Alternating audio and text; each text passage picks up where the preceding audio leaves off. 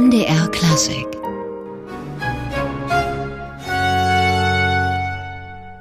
Il Gardino mit seinem Leiter Charles Adel spielten hier Johann Friedrich Fasch und Ende der Woche sind sie dann bei uns zu Gast in Mitteldeutschland. Auch da werden sie natürlich Fasch spielen, nämlich bei den am Donnerstag startenden 15. Faschfesttagen in Zerbst. Und ich freue mich, dass heute sozusagen der Gastgeber bei uns ist, der Präsident der Internationalen Faschgesellschaft, Dr. Bert Sigmund. Schönen guten Tag. Guten Tag. Herr Sigmund, die internationale Fasch Gesellschaft ist Ausrichter der Faschfesttage. Sie sind der Präsident. Wie ist denn eigentlich der Hintergrund der Faschpflege in Zerbst? Johann Friedrich Fasch war von 1722 bis 1758 in Zerbst Hofkapellmeister. Und damit zählt er zu den wichtigsten Persönlichkeiten der Kulturgeschichte dieser Stadt. Und die Stadt ist natürlich sehr bestrebt, ihren Genius Lozi dann auch ins rechte Licht zu setzen. Ganz abgesehen davon war Fasch ein sehr guter Komponist. Und das ist natürlich für uns heute sehr schön, weil wir musikalisch da aus dem Vollen schöpfen können. Und so gibt es seit 1983 in Zerbst die Faschfesttage, deren 15. Auflage wir jetzt haben. Sie sagen 1983 waren die Anfänge, also noch in der DDR. Welche Entwicklung hat das Festival denn genommen? In Zerbst gab es zu dieser Zeit ein kleines Grüppchen sehr engagierter, kulturinteressierter Menschen, die sich um ihren Hofkapellmeister kümmern wollten, aber nicht unbedingt die Gelegenheit, die Möglichkeit hatten, da schon praktisch Festtage draus zu machen. Und es traf sich, dass in Harz, in Michaelstein, damals ein Forschungszentrum existierte für Musik des 18. Jahrhunderts. In diesem Forschungszentrum gab es ein Telemann Kammerorchester und einen Leiter, Dr. Eidel Friedrich Thom. Und diese Institution, dieser Mann haben sich dann mit Zerbst in Verbindung gesetzt. Und dadurch kam auch ein Ensemble in die ganze Geschichte rein und die Realisierung wurde praktisch umsetzbar. Und dadurch hat Michael Stein und Zerbst in den Anfangszeiten der Faschfesttage auch sehr eng miteinander zusammengearbeitet. Und wissen wir, Herr Sigmund, Fasch ist viel herumgekommen, hat mehrere Anstellungen gehabt. War dann Zerbst für ihn so etwas wie ein sicherer Hafen? Das war der sichere Hafen. Er hat natürlich in seiner Jugendzeit verschiedene Lebensstationen gehabt, in Leipzig insbesondere, aber auch in Gera, als Sängerknabe bereits in Weißenfels gewesen. Aber das war für ihn die Lebensstellung, definitiv. Er ist auf Vermittlung des Gothaer Hofkapellmeisters Gottfried Heinrich Stölzel, den er in Gera kennengelernt hatte, nach Zerbst gekommen und hat sich dort als Hofkapellmeister auch gut eingerichtet, er hat dann sogar den Ruf als Thomas Kantor nach Leipzig sogar ausgeschlagen. Und das, obwohl Zerbst ja nun kein sehr großer Hof war. Welche Möglichkeiten hatte denn Fasch hier als Komponist und Hofkapellmeister? Zerbst war vielleicht kein sehr großer, aber ein kulturell sehr ambitionierter Hof. Das sieht man, wenn man die alten Bilder der Stadt anschaut, schon an dem prächtigen Schlossbau, der leider 1945 zerstört wurde. Aber auch insgesamt haben sich die Zerbster Fürsten über viele, viele Jahre, Jahrzehnte mit der Musikpflege sehr beschäftigt, aber auch mit der Kunstpflege. Das war, Schloss war gemäldemäßig hervorragend ausgestattet, Gartenbau und so weiter, wie man sich eine barocke Residenz vorstellt. Und so gab es eben auch eine Hofkapelle, die natürlich in allererster Linie für die Kirchenmusik des Hofes zuständig war. Das ahnt man halt manchmal gar nicht, aber tatsächlich der Hof ist jedes Wochenende einmal bis zweimal zum Gottesdienst gegangen. Dafür brauchte man Musik. Und ansonsten war die Kapelle natürlich für alle anderen Gelegenheiten zuständig. Die Untermalung von Festessen zum Beispiel, aber auch für Empfänge, wenn Staatsbesuche zu Empfang waren. Ja, und ganz auch allgemein zur Delektation. Opernaufführungen, dann zu den hohen Geburtstagen und so weiter, das gesamte Programm. Nun tragen ja die diesjährigen Festspiele, Herr Siegmund, und auch die dazugehörige wissenschaftliche Konferenz das Motto Musik in Anhalt Zerbst. Das klingt so ein bisschen allgemein. Geht das über Fasch hinaus? Das haben Sie genau richtig interpretiert. Wir haben uns in den vergangenen Jahren und Jahrzehnten sehr direkt mit Johann Friedrich Fasch und der höfischen Musikkultur beschäftigt und haben aber genau daran festgestellt, dass Zerbst keine Oase in einer insgesamt musikalischen Einöde war, sondern dass es rundherum auch sehr viele ja, eine hochstehende Musikkultur einfach gab. Sehr viele Musiker, die städtischen Musiker zum Beispiel, aber auch in den benachbarten Höfen, äh, in den benachbarten Orten, die Kantoren haben Musik gemacht und so weiter. Da wollten wir einfach mal schauen, was dort noch so ist. Und was haben Sie gefunden? Zerbst war eine, zum Beispiel eine Station für durchreisende Musiker, eine sehr beliebte. Die wurden dann am Hof auch fürstlich entlohnt, wenn sie dort ein Konzert gaben. Äh, der Hof selber hat in Verbindung gestanden mit Köthen, das wissen wir seit kurzem. Fasch war sogar selbst in Köthen, hat dort Aufführungen geleitet, insbesondere nach dem Weggang von Johann Sebastian Bach. Und es gab natürlich städtische Musiker aller Arten, wo es dann immer ein bisschen Zoff auch mit den Hofmusikern gab, wer was durfte, wer welche Privilegien hatten und so weiter. Eine richtige schöne, musikalisch florierende kleine Stadt. Damals war Fasch ja, glaube ich, ein recht bekannter Mann, stand in Kontakt mit äh, seinen großen Kollegen in Dresden unter anderem. Welche Reputation hat er denn aus Ihrer Sicht heute? Er ist ja ein Meister, den man erst wiederentdecken musste. Fasch ist es nicht vergönnt, tatsächlich äh, eine solche lückenlose oder fast lückenlose Aufführungstradition gehabt zu haben, wie sie bei Händel oder bei Bach zu verzeichnen ist. Das ist natürlich eine schwierige Situation, zumal, ich habe das vorhin schon angedeutet, in Zerbst das Schloss zerstört worden ist und ein Großteil der Noten von Fasch auch verbrannte. Das hat für uns heute eben Konsequenzen. Einerseits, dass wir nur eingeschränkt über das gesamte Repertoire Bescheid wissen eben insbesondere die Kirchenkantaten sind zum größten Teil verloren gegangen. Dafür haben wir aber einen Großteil der Instrumentalmusik nach wie vor. Fasch hat von Zerbst aus in Verbindung insbesondere zur Dresdner Hofkapelle gestanden und dort einen sehr regen Musikalienaustausch betrieben. In Zerbst selbst hat das dazu geführt, dass Zerbst ein unglaublich vielgestaltiger Aufführungsort für gesamte Barockmusik war. Vivaldi, Telemann, das wurde dort alles gespielt. Ganz viele Italiener insbesondere, weil eben Dresdner Hofkapelle auch einen italienischen Schwerpunkt hatte. Und andererseits ging als Gegenleistung sozusagen Faschs Musik nach Dresden, wo er dann mit seinen Werken auch über viele Jahre präsent war. Um jetzt zurückzukommen auf Ihre Frage, für uns ist es halt heute wichtig, dass wir diesen Komponisten schon auch ein bisschen ins Gedächtnis zurückrufen. Er war, das kann man an der Instrumentalmusik sehen, einer der modernsten Komponisten seiner Zeit. Er hat tatsächlich, das klingt jetzt erst einmal hochtrabend, aber es ist wirklich so, er hat im Grunde den Übergang vom Barock zur Klassik vorbereitet, insbesondere in seinen Ouvertüren, Sinfonien, das sind Stücke, die mit einer barocken Ouvertüre beginnen, aber mit zwei Sinfoniesätzen aufhören. Das ist heute kaum bekannt, das hat doch damals nicht über, nicht sehr weit gewirkt. Aber es ist erstaunlich, wie sich in dem Schaffen Faschs doch viele Einflüsse sozusagen fokussieren und wie er das Ganze in Zerbst umsetzt. Und das wollen wir als mit den Faschfesttagen heute publizieren. Und äh, wir hören an dieser Stelle mal eine solche Ouvertüren-Sinfonie, zumindest einen Ausschnitt daraus, aufgenommen auch bei Ihnen in Zerbst anlässlich der damals zwölften Faschfesttage. Da hat sie der unvergessene Ludger Remy mit seinen Amis de Philippe aufgenommen. Hier hören wir jetzt den Schlusssatz aus der Ouvertüren-Sinfonie G-Dur mit drei Hörnern, zwei Oboen, Fagottstreichern und Basso Continuo.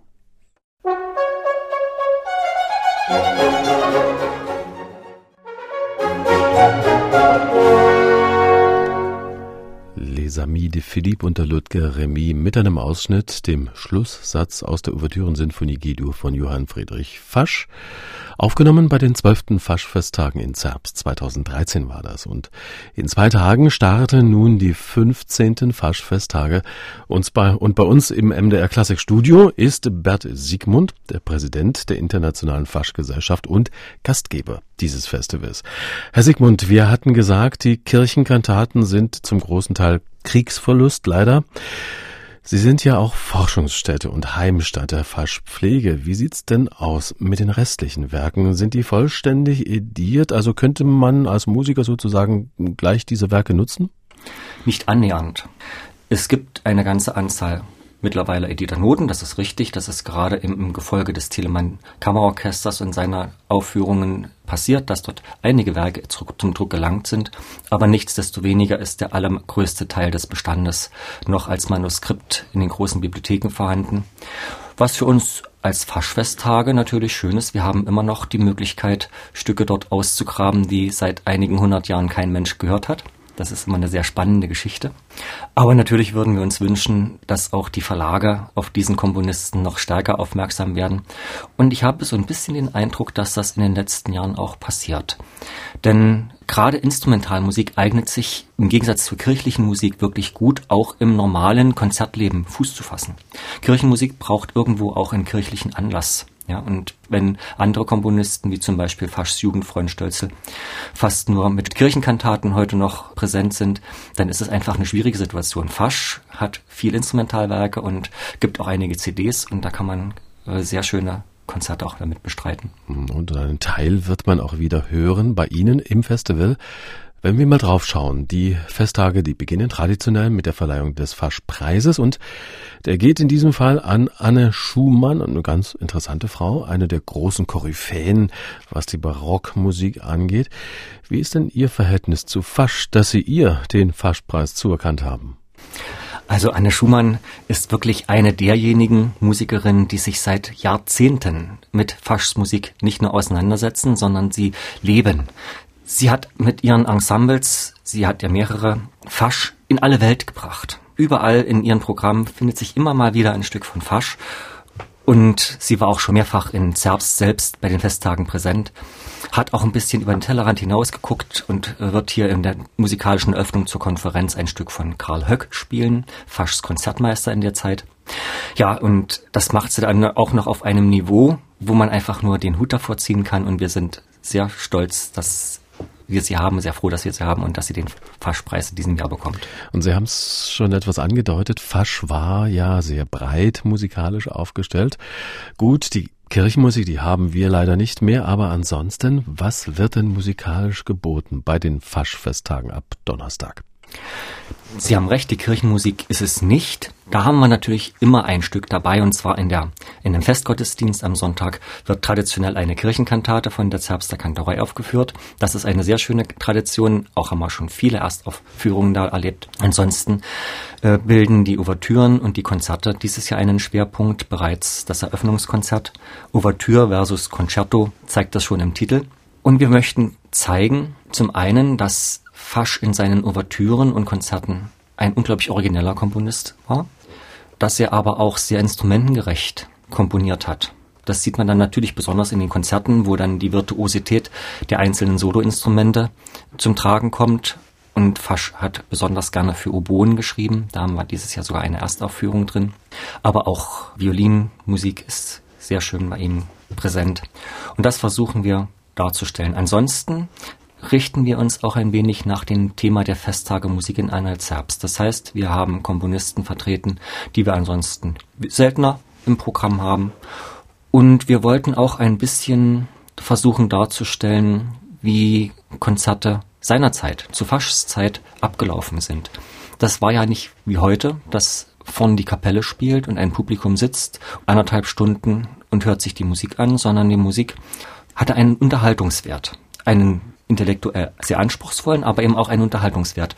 Und die Konzerte wurden insofern auch sehr vielgestaltig zusammengestellt.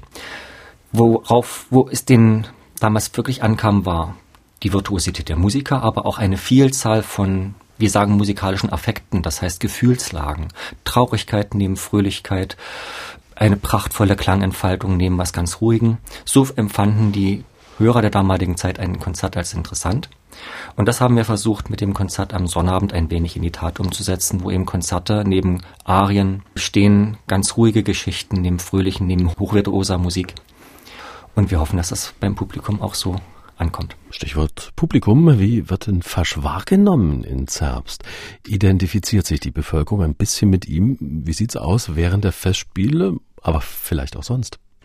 Wir haben als Faschgesellschaft eine sehr gute Zusammenarbeit mit der Stadt Zerbst, die ja mit uns gemeinsam die Faschfesttage auch ausrichtet. Die Faschgesellschaft plant sie inhaltlich, die Stadt Zerbst setzt sie organisatorisch in die Tat um. Und wir sehen auch, dass Fasch im Unterricht der Stadt eine Rolle spielt, im Musikunterricht der Stadt eine Rolle spielt. In der Musikschule wird Fasch gelehrt. Der heißt ja sogar Johann Friedrich Fasch, die Musikschule.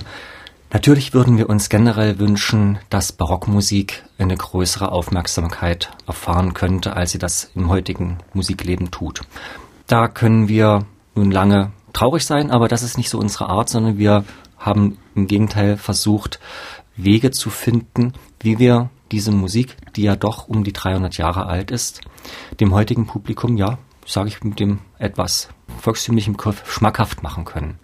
Wir müssen die Menschen einfach dort abholen, wo sie heute sind, mit einem vollen Spektrum an Klängen, an musikalischen Eindrücken von der Rapmusik rückwärts gesehen bis zur Renaissance.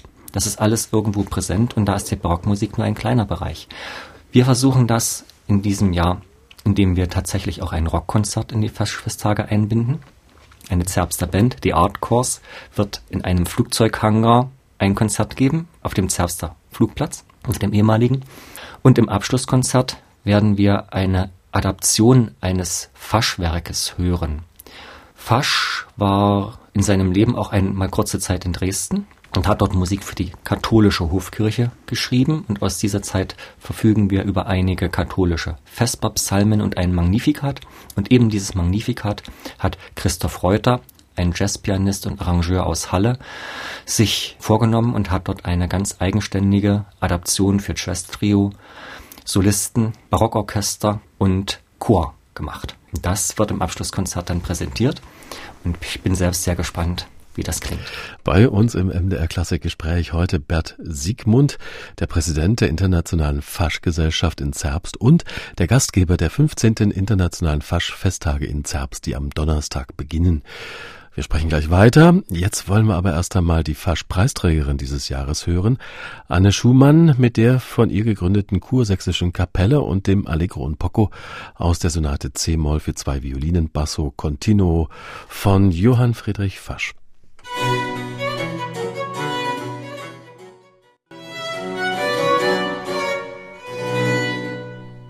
Die frisch gebackene Fasch-Preisträgerin Anne Schumann spielte hier mit ihrer kursächsischen Kapelle aus Faschs Sonate C-Moll für zwei Violinen und Basso Continuo.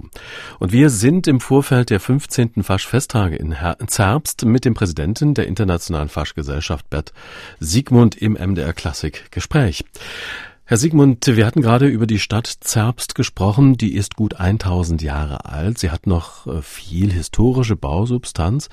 Wie beziehen Sie denn die Stadt mit ein ins Festival? Wir versuchen jährlich neben unseren traditionellen Aufführungsorten, das ist besonders die Stadthalle, die in der barocken Reithalle eingerichtet ist, auch die Trinitatiskirche zählt zu unseren traditionellen Aufführungsorten, immer wieder Orte zu finden, die wir bisher noch nicht in den Faschfesttagen vertreten hatten. Das ist in diesem Jahr eben der Flugzeughangar. Ein anderer Mal war es die Aula einer Schule. Das Franziszeum haben wir sehr gerne immer bespielt. Das ist in diesem Jahr nicht dran, aber das kommt auch wieder. Dann natürlich die Bartholomäi-Kirche, wo der Festgottesdienst stattfindet. Und so versuchen wir neben den historischen, authentischen Orten auch immer Plätze zu finden, an denen man die Musik Faschs oder seiner Zeitgenossen adäquat heute darbieten kann. Und Sie haben sich auch wieder illustre Gäste eingeladen. Il Gardelino werden kommen mit Chalef Adel. Die haben wir ganz am Anfang der Stunde schon einmal gehört. Was werden die ins Herbst machen? Dieses Ensemble ist genau das, was dieses Konzert am Sonnabend spielen wird, was so eine Art, bitte jetzt nicht despektierlich auffassen, aber Estradenaufbau haben soll. Und Charles L., aber das kann ich für die anderen gleich äh, noch näher ausführen, ist natürlich auch ein Musiker, mit dem man solche Programme sehr gut stricken kann. Der, ganz, der ist ganz aufgeschlossen. Er hat ja vor Jahren auch selbst den Faschpreis bekommen. Er kennt die Musik in und von Fasch in und auswendig, hat sehr viel dafür getan. Aber durch die Verbindung zwischen ihm und Il Gardelino ist tatsächlich die ganze Barockmusik dort mit, mit da und ich freue mich jetzt schon, weil das nicht nur tolle Menschen sind, sondern auch hervorragende Virtuosen und das wird ein garantiert ein Knaller, dieses Konzert. Aber ich wollte darauf zu sprechen kommen, dass auch die anderen Musiker sich uns gegenüber in dieser Hinsicht sehr offen verhalten. Das ist natürlich die Anne Schumann, die mit im, äh, mit dem Zusammenarbeit mit einem, dem Preisträger des vergangenen Jahres, Manfred Fechner, dieses Programm des Eröffnungskonzerts erarbeitet hat. Aber dann haben wir eben auch die Gambistin Hille Perl mit einem Konzert in Zerbst und einem in Burg Chemnitz im Programm. Und wer sich so ein bisschen in der Materie auskennt, der wird sich fragen, eine Gambistin, das Instrument ist historisch gesehen ja etwas älter als die Musik Faschs. Und tatsächlich, Fasch selbst hat für Gambe gar nichts geschrieben. Was soll also eine Gambistin in Zerbst? Hille Perl ist ein unglaublich origineller Geist. Und es hat richtig Spaß gemacht, mit ihr dieses Programm zu stricken, mit Stücken einerseits tatsächlich von Fasch, wo die Gambe im Continuo diesmal mitspielt, andererseits aber auch eben mit Musik aus dem Umfeld. Da gucken wir nach Köthen, wo es eine regelgerechte Gambendynastie gab, äh, Stichwort Abel, aber auch Konradus Höffler, ein Gambist aus Weißenfels, ist im Programm vertreten. Den hat Fasch als Chorknabe in Weißenfels selbst noch erlebt. Und so haben wir tatsächlich eine ganze Anzahl Stücke im gegenseitigen Austausch gefunden, so dass wir sagen können, ja, trotzdem, wir haben hier ein Programm, was mit Fasch ganz direkt in Verbindung steht. Und das macht einfach Spaß. Denn wir können in Zerbst auch nicht so Programme von der Stange kaufen. Wir müssen uns da Gedanken machen. Wir haben ein Musikalienverzeichnis von Fasch, die sogenannte Konzertstube, wo eigentlich alles drin steht, was damals 1743, als es angelegt worden ist, in Zerbst an Musik vorhanden ist, vorhanden war. Und wir haben die Ensembles, die natürlich ihre Schwerpunkte haben. Und da müssen, müssen wir uns arrangieren, damit wir eben in dieser Stadt Zerbst immer wieder interessante, aus dem Rahmen fallende Programme zeigen können und zu, zu Gehör bringen können, die die Leute nach Zerbst lockt. Denn Sie haben es vorhin schon gesagt, Zerbst ist keine große Stadt. Das Publikum in Zerbst selbst wäre zu wenig für die Faschfesttage, für internationale Faschfesttage zumal. Und wir haben natürlich den Wunsch und in den letzten Jahren das auch umsetzen können, dass wir Publikum auch von weit außerhalb, zum Teil internationales Publikum, nach Zerbst locken konnten. Das möchten wir auch dieses Jahr wieder erreichen. Und Sie sind diesmal sogar interdisziplinär unterwegs. Es gibt da Live-Malerei zu Musik von Fasch. Sind das professionelle Maler? Jein. Es sind zum Teil Profimaler, es sind zum Teil Laien, aber es sind Maler, die das schon seit vielen Jahren auf einem hohen professionellen Niveau tun und die nicht nur mit Musik Fasch, sondern auch mit Musik anderer Couleur arbeiten und praktisch zu der klingenden Musik dann sich ihren Eindrücken, ihren Gefühlen hingeben und das zeichnerisch umsetzen. Zum Teil gegenständlich, aber zum größten Teil abstrakt. Ich habe einige von diesen Werken, die in vergangenen Sessions entstanden sind, gesehen. Die sind auch zum Teil im Zerbster Schloss in der Ausstellung an, ausgestellt und kann man angucken. Das ist schon ganz interessant. Und wenn man dann die Künstler noch erlebt und von ihnen auch Erläuterungen bekommt, was in diesem betreffenden Moment in ihnen vorgegangen ist, dann erschließt sich auch die Musik noch in einer emotional viel detaillierteren Art und Weise. Bei uns im MDR Klassikgespräch heute Berthe Siegmund, der Präsident der Internationalen Faschgesellschaft in Zerbst und der Gastgeber der 15. Internationalen Faschfesttage in Zerbst. Und wir hören erst einmal wieder Musik von Johann Friedrich Fasch, eine Aufnahme von den letzten Faschfesttagen, den 14. Und da war das Main Barockorchester Frankfurt zu Gast und sie spielen jetzt aus einer Sinfonia in B-Dur.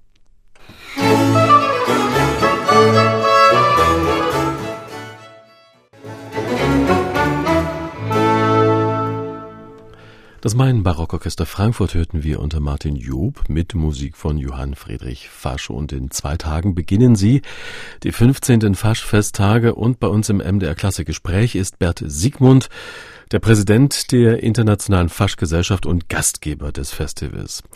Herr Sigmund, äh, nun organisiert sich ja so ein Festival nicht von allein. Wie sind Sie da? Wie ist Ihr Team organisatorisch aufgestellt?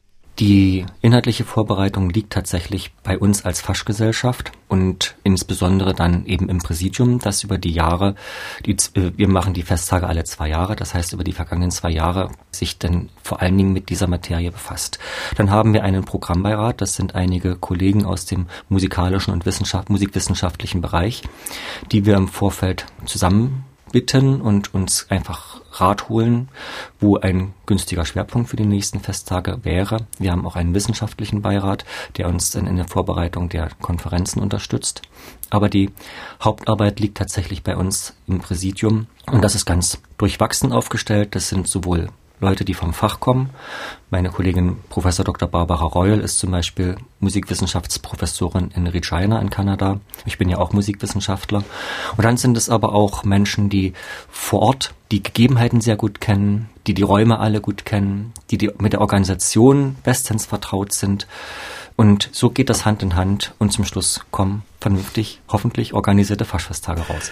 Nun ist ja, wie wir wissen, Mitteldeutschland ein Barockmusikland. Es gibt eine verhältnismäßig große Dichte an Barockfestivals und auch Einrichtungen rund um Barockkomponisten. Welche Interferenzen gibt es denn da? Zu Telemann nach Magdeburg würde sich ja geradezu anbieten. Telemann, das große Vorbild von Fasch. Ja, mit Händel und Fasch und Bach auch sind die Verschränkungen vielleicht nicht so gegeben. Gibt es da trotzdem Austausch und Zusammenarbeit? Auf jeden Fall. Wir haben in Sachsen-Anhalt die auch wirklich sehr schöne Situation, dass sich die großen Musikfeste seit einigen Jahren unter einem Dach zusammengeschlossen haben, die Arbeitsgemeinschaft Musikfeste in Sachsen-Anhalt, sodass ein Arbeiten gegeneinander damit eigentlich ausgeschlossen ist. Wir stimmen uns sehr detailliert ab und wir haben ja auch alle irgendwo ähnliche Probleme. Das ist eben gerade im Bereich der Barockmusikfeste die Tatsache, dass äh, die Musik eben vermittelt werden muss, auch unter heutigen Bedingungen vermittelt werden muss. Dann kommt es aber ganz speziell auf das Musikfest an. Telemann ist wesentlich bekannter als Fasch. Bach ist natürlich auch sehr bekannt. Händel. In entsprechender Weise sind auch die Musikfeste mit einer sehr langen und viel längeren Tradition als die Faschfesttage. Am Ende sehr viel längere Tradition und sind auch umfangsseitig äh, viel größer aufgestellt.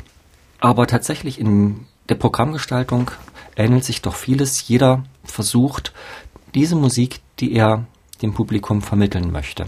Und das betrifft auch die durchaus modernen Musikfeste. Nicht einfach nur immer wieder zu spielen, sondern eben immer etwas Originelles zu finden. Dieses Stück in dem Zusammenhang, dieses andere Stück in dem Zusammenhang, neue Aspekte auch von bekannten Musikstücken aufzuzeigen um das Interesse daran wachzuhalten und eben auch dem Publikum immer wieder neue Erlebnisse bieten zu können. Wie sind Sie denn eigentlich ausgestattet für die Faschfesttage? Welche Unterstützung bekommen Sie vom Land beispielsweise?